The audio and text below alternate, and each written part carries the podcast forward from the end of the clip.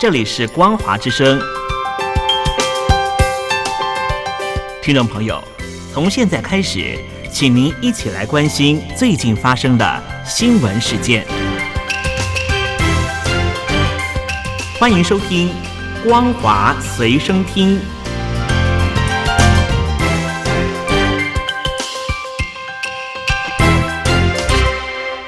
位听众朋友，大家好，欢迎收听本节的《光华随身听》，我是阿戴。今中国的外交部长秦刚去职原因不明，让各界各种猜测从来没有停歇。官方纪检监察杂志近日刊文，防范化解对外工作领域风险，其中提到外交事务官员被渗透、策反和拉拢腐蚀的风险相对较高。外界认为这就是在说秦刚。中国纪检监察杂志是中共中央纪委监察部主管的刊物。这篇文章署名作者张继文，是中共中央外事工作委员会办公室纪检组长，主要监督中共中央外办以及中央对外联络部等官员。上任半年多的秦刚，今年七月下旬被免去了外交部部长的职务，成为中国任期最短的外交部部长。十月底又被免去国务委员。只留下中共中央委员一职有待处理。官方虽然还没有公布秦刚去职的原因，但免职的处置显然已经有初步结论。外界传闻则纷纷指出，秦刚去职是涉及外遇生子的生活作风问题。中国政府先前宣布，今年第四季增发国债人民币一兆元。中国新任财政部长蓝佛安表示。会加快推进新增国债的发行使用，另外又会提前下达二零二四年部分新增地方政府的债务额度，保持政府的支出强度。兰佛安表明，财政部会继续贯彻实施积极的财政政策，在支出上继续发力。那地方政府要做好项目的申报，并要加快资金的下达，形成实物的工作量，以及压实监管责任。各地的国债资金使用状况会作为财务会计监督工作的重点，并促进国债资金的安全规范还有高效的使用。蓝佛网友指出，要用好新增地方政府专项债券资金发行使用地方政府的专项债券，是规范地方政府举债融资的重要措施，对带动扩大有效投资、推动经济总体回升向好有重要的作用。他表示，今年前九个月的时间，各地发行用于项目建设的新增专项债券三点三兆元。根据国务院部署和有关工作安排，会提前下达二零二四年部分新增地方政府的债务额度，合理保障的地方融资需求，促进经济稳健发展。中国电动车企业未来汽车宣布裁员百分之十，影响大约两千七百人。执行长李斌形容，目前面临的状况是泥泞路上的马拉松。除了未来，由于经济疲弱、竞争激烈，车企裁员或退出市场的状况可以说是屡见不鲜。李斌坦言，未来两年会是汽车工业变革期竞争最激烈的阶段，目前面临的状况可能会更加的严重。而另外一个中国造车新势力小鹏汽车也面临类似的市场压力。虽然销售状况相较其他汽车企业稳定，然而在业内竞争激烈之下，去年小鹏也曾经针对组织进行优化，除了裁掉了十二个高阶主管之外，更解散了整个电池的研发团队。英国媒体报道形容，中国电动车市场已经逐步从蓝海步入了淘汰赛，中国跟国际汽车制造商正在为于中国活下去展开一场达尔文式的竞争。只有少数的企业将成为赢家并生存下去，其余的将在市场中被淘汰。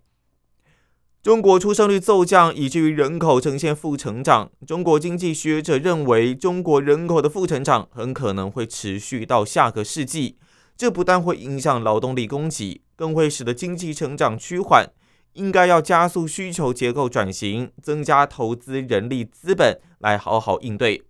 兼上海社科院常务副院长兼经济研究所所长左学金表示，目前的人口对于中国发展会造成相当长远的影响，现在中国经济也面临着需求收缩、供给冲击以及预期转弱等三重的负面状况。他认为，目前还是要加速来进行转型，具体的方针包括提高民众的家庭收入，还有劳动收入，减轻劳动者的税费负担，并进一步改革基本社会的保障制度。公共财政的支出转型为引导扩大中国国内消费支出，需要加强的领域包含了营养保健、教育、医疗以及体育文化活动等。接下来带你关心国际消息。尽管要求加萨停战的呼声与日俱增，但以色列总理尼坦雅胡对此予以拒绝。他强调，除非十月七日遭到巴勒斯坦伊斯兰主义武装组织哈马斯。掳走的超过两百四十名人质全部获释，才有可能考虑。他表示，如果人质没有返回，就不会停火，应该把这个词从字典中彻底删除。他表明，对于盟友和敌人，他都是这么说的。他绝对会继续下去，直到把哈马斯彻底击溃。以色列现阶段没有太多的选择。现阶段包括了卡达、沙地阿拉伯、埃及、约旦、阿拉伯联合大公国的外交部长都纷纷敦促尼坦雅胡要尽快的停火。与此同时，以色列军队也表示，找到哈马斯一个由地道指挥中心和火箭发射台组成的网络，地点在加萨走廊北部多家医院附近的下方。以色列国防军发言人哈加里告诉媒体，哈马斯有系统的将医院纳为战争机器的一环。而哈马斯对这种说法予以否认，并且指控以色列散播谎言。不过，以色列进一步的提出证明，包括了影片、照片还有声音记录，作为哈马斯运用医院作为掩护，并且不让平民离开战区的证明。他表示，战争期间从加萨对以色列发射的超过八百枚火箭拖把，而落入这一块飞地之内，造成许多巴勒斯坦人丧生。获得伊朗支持的哈马斯在当地生产部分火箭，也接收来自于海外的火箭。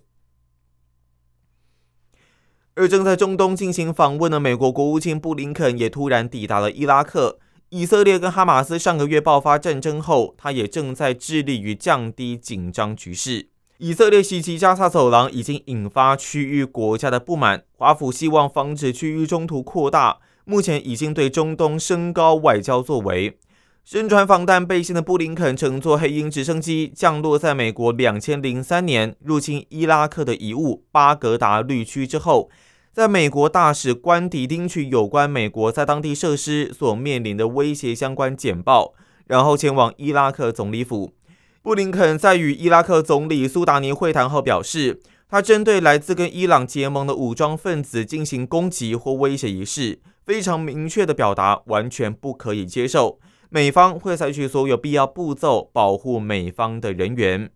大约有两千五百名美军目前部署在伊拉克，针对打击激进圣战团体伊斯兰国，向伊拉克军队来提供建议。而伊朗支持的伊拉克什叶派民兵组织真主党旅也发出警告：如果布林肯到访，那会导致事态前所未见的升级。真主党旅先前就曾经预告。如果现阶段华府来进行干预，支持以色列对抗哈马斯，那么他们将会锁定美国利益来进行飞弹还有无人机的攻击。根据以色列最新公布的民调显示，在以色列国内示威蔓延之际，有多数民众希望总理尼坦雅胡请辞，原因是十月七日哈马斯攻击以色列，加上对于当前加萨的战争处理不当。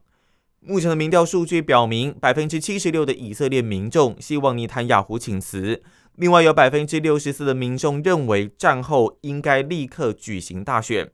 而包括了尼坦雅胡家乡塞沙利亚也有示威抗议，抗议人士再次呼吁要尽快停火。而目前俄乌战争依然在持续进行当中，乌克兰总统泽伦斯基否认西方官员已经向基辅建议展开和谈。强调，除非俄罗斯军队撤离国境，否则他不准备跟莫斯科进行任何谈判。以上就是本期的光华随身听，我是阿戴，感谢您的收听，我们下次再见。